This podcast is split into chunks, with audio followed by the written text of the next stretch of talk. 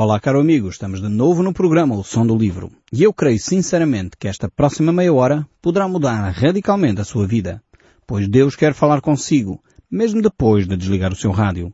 Eu sou Paulo Chaveiro e nós hoje estamos no capítulo 3 do livro de Joel, onde nós vamos encontrar aqui o juízo de Deus sobre as nações inimigas. Nós vamos ler então a partir do verso 1 este texto bíblico aqui do livro de Joel, capítulo 3. Diz assim, Eis que naqueles dias e naquele tempo em que mudarei a sorte de Judá e de Jerusalém. Então temos aqui este texto bíblico que se refere a uma determinada altura em que Deus vai alterar as circunstâncias, vai alterar a história de Judá e da cidade de Jerusalém. Ele não se refere aqui especificamente ao dia de Pentecostes, como havia falado no capítulo 2, eh, mas para todos os efeitos há aqui uma situação em que a cidade vai viver um período de liberdade completa. Uh, o próprio Jesus, uh, quando esteve entre nós, ele referiu-se à cidade de Jerusalém, ele referiu-se até à vida da, da, da cidade de Jerusalém dos cristãos daquela época e referindo-se ao período de Pentecostes, ele fala uh, num sentido exatamente uh, contrário a esta profecia aqui. Jesus diz, sereis minhas testemunhas, tanto em Jerusalém, como em toda a Judeia e Samaria e até aos confins da terra. Como vemos aqui por este texto de Jesus Cristo, eh, a partir de Jerusalém o povo deveria ir até aos confins da terra. Judeia, Samaria e assim por diante. Aqui no texto e na profecia de Joel é exatamente o oposto. Ou seja, o povo vai ser congregado na cidade de Jerusalém. Então, não estamos a falar aqui aquele dia que uh, aqui se refere, não é o dia de Pentecostes, mas sim o dia do Senhor. Uh, o dia em que Cristo Jesus vai estabelecer o seu reino aqui na terra.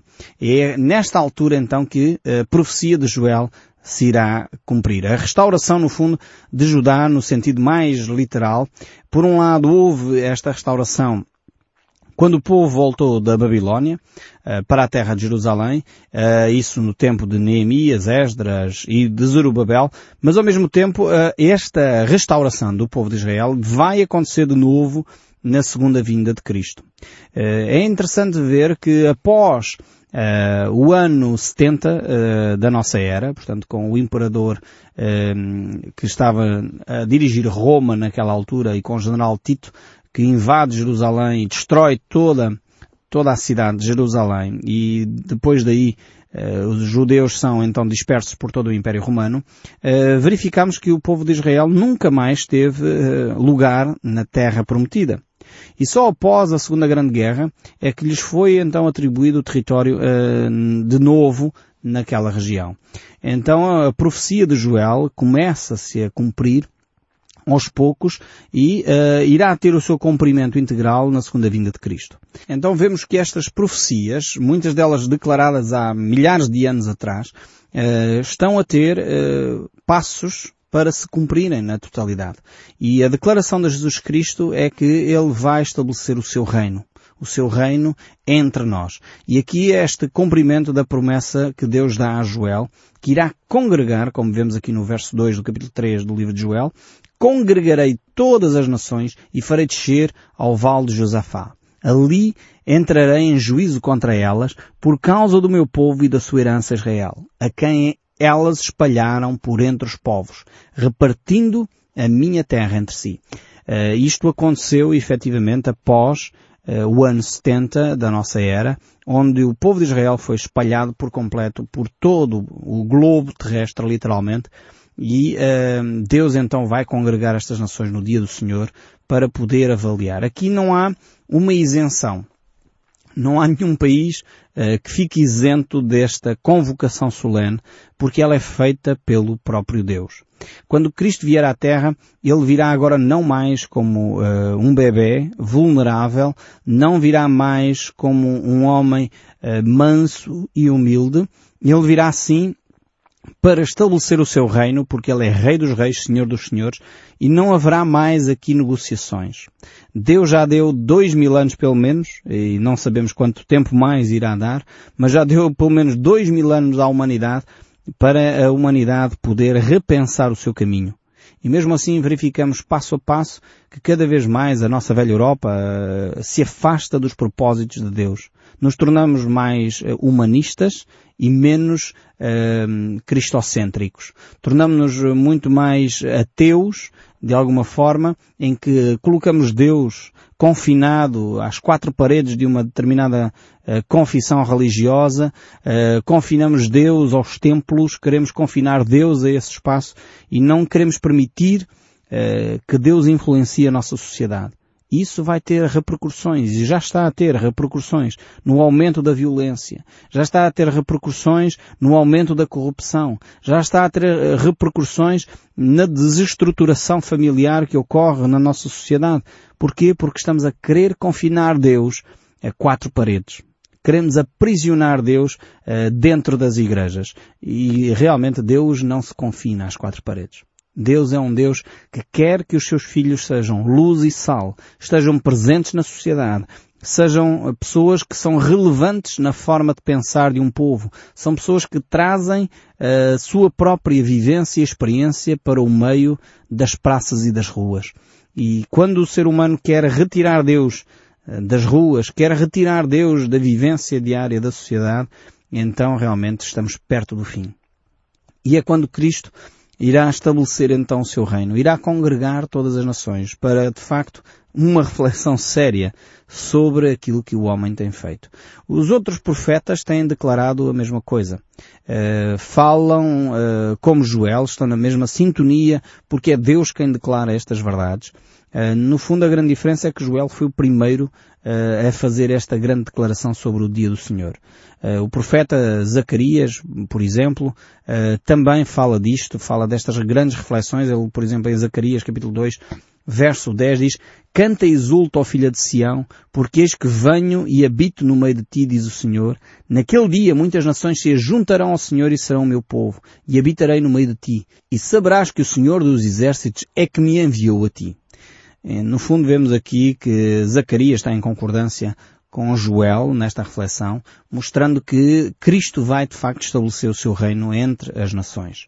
E o verso 3, 3 ainda aqui do capítulo 3 de Joel diz, lançaram sorte sobre o meu povo e deram meninos por meretrizes e venderam meninas por vinho que bebiam. Este versículo é, é horrível. É, e depois vamos ver a descrição do resto do, do, texto bíblico de Joel e vamos ver que aquilo que está a acontecer na sociedade é um retrato fiel uh, desta profecia de Joel.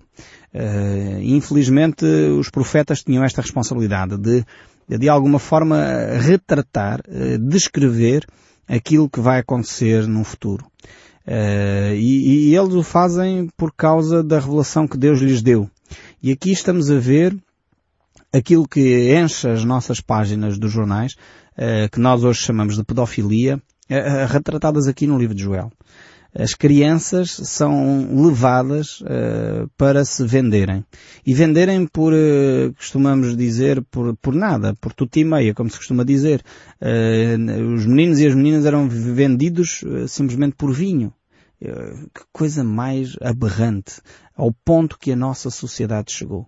E infelizmente, eh, no nosso país, temos esta realidade tão marcada, ainda que se queira esconder a cabeça debaixo da areia, como faz as avestruzes, fingindo que não é tão grave como na realidade é, nós temos esta realidade terrível no nosso meio. E há países no nosso globo onde isto é, é o pão nosso cada dia. É horrível pensarmos que há crianças a serem abusadas sexualmente constantemente na nossa nação e estão a sê-lo por pessoas da, da nossa Europa. Por cidadãos que viajam e saem daqui da Europa porque aqui na Europa é punido eh, por lei e vão viajar para países do terceiro mundo como Tailândia, Indonésia e outros países da Ásia e da, da África para poderem então dar espaço e aso às suas atitudes mais escabrosas, à sua falta de, de respeito pelo ser humano ao ponto de abusarem sexualmente de crianças. O profeta Joel está a declarar isto com todas as letras. E é importante que nós uh, coloquemos um ponto final, assumamos que este é um problema e é necessário ser corrigido e é necessário que as pessoas envolvidas sejam punidas uh, devidamente. Não podemos permitir que o abuso sexual de crianças continue no nosso meio. Não podemos permitir, apesar de isto ser um sinal dos tempos, e cada vez se ouve falar mais deste aspecto, isso não significa que nós não temos que tomar posição. O facto das Escrituras declararem que isto ia acontecer não significa que nós vamos ficar impávidos e serenos a assistir à, à, chacina de crianças, a matarem as crianças no mais íntimo do seu ser, por causa dos abusos sexuais provocados por terceiros e, infelizmente, a maior parte dos abusos sexuais provocados são provocados por familiares. É triste ter que dizer isto, mas é um facto na nossa sociedade. Tenho lidado com várias situações de abuso sexual de menores e, e na maioria, na maioria dos casos que tenho acompanhado, uh, o abuso sexual foi cometido por familiares diretos. Ou pais, ou tios, ou avós. E isto é horrível pensar que estamos numa sociedade, a nossa sociedade, tem este drama dentro de casa e infelizmente muitas vezes não fazemos nada. É curioso ver que Joel aqui associa esta promiscuidade sexual, este abuso constante de, dos menores, de pessoas inocentes, crianças indefesas, ao alcoolismo. E é outro flagelo da nossa sociedade temos aqui os dois grandes males da nossa sociedade. Pedofilia, e eu lembro-me quando era criança, eh, todas aquelas histórias que, que, se ouviam, eh, que se ouviram aqui há algum tempo, da Casa Pia e tudo mais, eu era eh, criança naquela altura em que aqueles factos ocorreram, eu lembro-me de ouvir falar destas situações. Lembro-me de ouvir falar destas transações de homens que davam isto e aquilo e aquilo outro para que crianças fossem lá à casa eu lembro-me de ouvir estas conversas entre colegas. Eh, realmente vivemos uma sociedade onde o alcoolismo e a pedofilia são uh, marcas negativas da nossa sociedade. E é necessário que as autoridades do nosso país tomem medidas sérias para combater estes dois grandes flagelos. E eles estão dentro das nossas próprias casas e muitas vezes nós não temos coragem de tomar medidas. Se há alguém que abusou sexualmente de outra pessoa, de uma criança em particular, essa pessoa tem de ser punida, seja o pai, o avô ou o tio, tem de ser punida exemplarmente pela lei. E se há problemas de alcoolismo, por favor, procurem ajuda. Não achem que isso é normal. Apesar da nossa sociedade, uh, o beber socialmente é perfeitamente aceito, o alcoolismo não é normal, não pode ser aceito. Isso prejudica seriamente os relacionamentos interpessoais, isso prejudica seriamente as relações familiares, isso prejudica seriamente uh, o desenvolvimento profissional e, e, em último, prejudica a economia do país. Eh, vender não sei quantos milhões de litros de vinho não é uh, um benefício, é um prejuízo para a nação porque esses milhões de litros de vinho que foram vendidos alcoolizaram alguém que penalizou a sua entidade patronal porque só trabalhou meio-dia, ou o trabalho que realizou pôs em risco outras pessoas, foi conduzir alcoolizado e por isso teve um acidente, uh, conduzia uma máquina qualquer e produziu danos terríveis à empresa está a ser prejudicial para a nossa economia e é necessário que cada um de nós tome consciência disso. Não podemos continuar com este flagelo a afetar a nossa sociedade. Joel já alertava que este era um sinal dos tempos. Continuemos nós alerta e atentos eh, e tomar medidas para efetivamente eh, contornar esta situação, clamando a Deus por auxílio, pela graça e a misericórdia de Deus para cada um de nós. Depois o verso 5 ainda hum, continua a dizer, neste capítulo 3, visto que levantaste a minha prata e o meu ouro e as minhas joias preciosas metestes nos vossos templos e vendeste os filhos de Judá e os filhos de Jerusalém aos filhos dos gregos para os apartares para longe dos seus limites, eis que eu suscitarei do lugar para onde os vendestes e farei cair a vossa vingança sobre a vossa própria cabeça. Venderei os vossos filhos e as vossas filhas aos filhos de Judá, e estes aos sabeus, e uma nação remota, porque o Senhor o disse. Proclamai isto entre as nações, apregoai guerra santa e suscitai aos valentes. Cheguem, subam todos os homens de guerra, forjai espadas e as vossas relhas de arados e lanças das vossas padoeiras. Diga o fraco, eu sou forte. Aqui é necessário eh, fazer aqui alguma reflexão, percebendo o que é que está a acontecer aqui nesta profecia de Joel. Eh, Deus está a falar então deste dia terrível que é o dia do Senhor. O dia em que Deus vai convocar as nações para, um, para este juízo final, podemos dizer assim. Uh, aqui não estamos a falar, e quando aqui fala em Guerra Santa, temos que tomar atenção, porque infelizmente às vezes ouvimos esta mesma expressão na boca de alguns fanáticos religiosos que querem fazer uma guerra santa uh, e acho difícil haver uma guerra santa efetivamente. Aqui a, a guerra santa que Deus fala aqui é quando uh, esta, esta ação de Deus vem sobre as nações para pôr uh, fim a algo que é ainda mais prejudicial. E eu vou dar um exemplo aqui que talvez nos possa ajudar. Uh, se nós pensarmos naquilo que aconteceu na Segunda Grande Guerra, uh, e se tivermos, por exemplo, presente na nossa mente uh, aquilo que Hitler fez, era imperioso que outros países, que de alguma forma estavam ali na periferia da Alemanha, tomassem uma posição. Eh, agissem em conformidade para pôr fim ao genocídio que Hitler estava a promover e pôr fim, de alguma forma, eh, àquela atitude que ele estava a ter de abuso do seu poder para conquistar toda a Europa.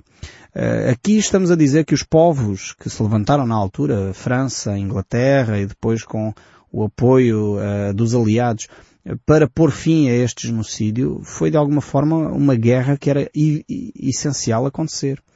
Não estamos a dizer com isto que a guerra é boa, não estamos a dizer com isto que concordamos que a guerra seja feita, mas se as nações à volta não fizessem nada, Hitler iria continuar a dar espaço para uh, continuar a provocar aquela chacina que ele tinha promovido. Então há, há determinadas alturas em que a guerra não é boa nunca, eu creio nisto sinceramente, mas há alturas em que é necessário que a guerra aconteça para pôr fim a ditadores que de alguma forma estão a, a prejudicar muito mais nações do que aquilo uh, que uma guerra que se desenvolve naturalmente uh, aconteceria. Então, nesse sentido, é necessário que algumas nações façam frente, se protejam, no, no fundo protejam as suas próprias famílias, protejam as suas próprias casas uh, de um louco que quer conquistar o mundo. E eu creio que esta, esta guerra que aqui nós encontramos descrita no livro de Joel é exatamente nesta perspectiva.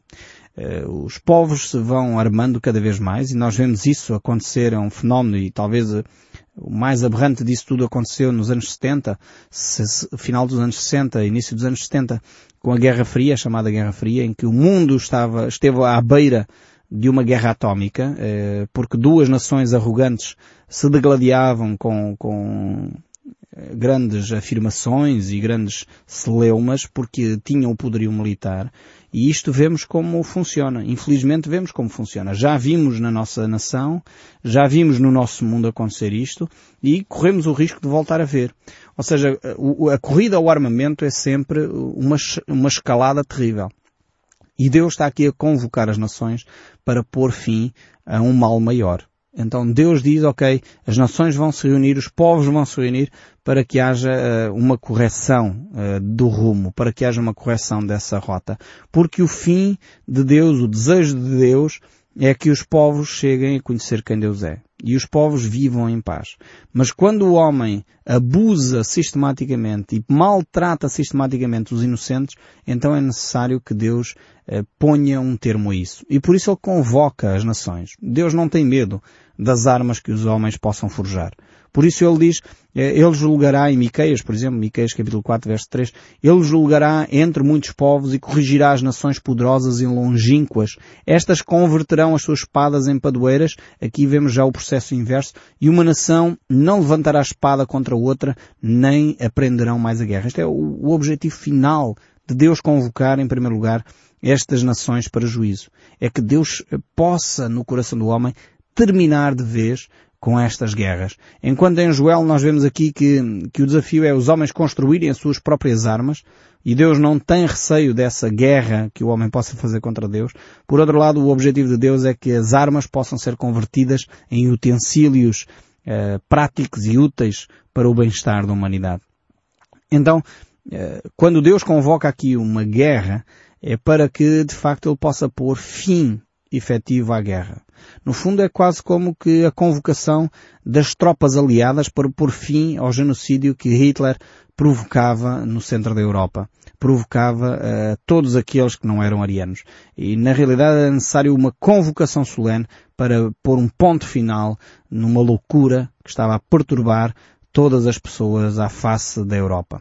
Então era necessário esta convocação solene. E depois Deus faz então este apelo e convoca uh, as nações para este juízo. E o verso 13 do livro de Joel, no capítulo 3, diz, lançai a foice, porque está madura a seara. Vinde, pisai, porque o lagar está cheio. Os seus compartimentos transbordam, porquanto a sua malícia é grande. Vemos a razão pela qual Deus convocou esta, eh, este ajuntamento. É porque realmente a maldade do ser humano cresceu de tal forma que é necessário pôr um ponto final. A malícia cresceu de tal maneira que já não há espaço para a longanimidade de Deus, para a paciência de Deus. E eu quero dizer sinceramente que, que acho que Deus já teve paciência demais com a humanidade. Eu quero confessar aqui uh, a minha admiração pela paciência que Deus tem tido. Porque nós temos assistido a, cada aberração, se nós olharmos para a história e fizermos uma análise da história desde a existência do cristianismo, foi logo no começo. Bem, passou logo pela morte de Jesus Cristo, eh, promovida pelos fariseus e pelos romanos. Depois o genocídio que os romanos eh, colocaram sobre os cristãos, lançando-os às arenas, pegando fogo aos cristãos. Depois passámos pela Inquisição, em que uma suposta igreja que se dizia cristã não deixava mais ninguém pensar, não deixava ninguém querer ler a Bíblia, e todos aqueles que quisessem olhar para a Bíblia e quisessem professar o nome de Jesus Cristo eram maltratados, torturados de uma forma horrível. Depois assistimos, não estou a dar por ordem cronológica, mas assistimos às cruzadas. Quer dizer, foi aberração atrás da aberração que nós temos vivido na história da humanidade. E na realidade Deus tem tido muita paciência para connosco. Quando na realidade Deus queria que nós partilhássemos o amor. Quando na realidade Deus queria trazer a paz à humanidade. Nós seres humanos temos pervertido ao longo da história os princípios de Deus, temos pervertido aquilo que é a vontade de Deus para o homem, chegamos a ter atitudes aberrantes, como nós já assistimos uh, com as inquisições, com a punição, uh, as ofensas, as discriminações, uh, assistimos nos anos 60 as grandes convulsões sociais, onde no fundo o racismo era uma nota dominante e nós precisamos voltar às escrituras. Precisamos voltar àquilo que é básico na fé. Precisamos voltar ao amor de Deus de uns para com os outros e ao respeito pelo próximo. E é isto que Deus quer semear no nosso coração. E eu espero sinceramente que isto fique a ecoar na sua mente e continue você a ouvir o som deste livro, mesmo depois de desligar o seu rádio. Que Deus o abençoe ricamente e até ao próximo programa.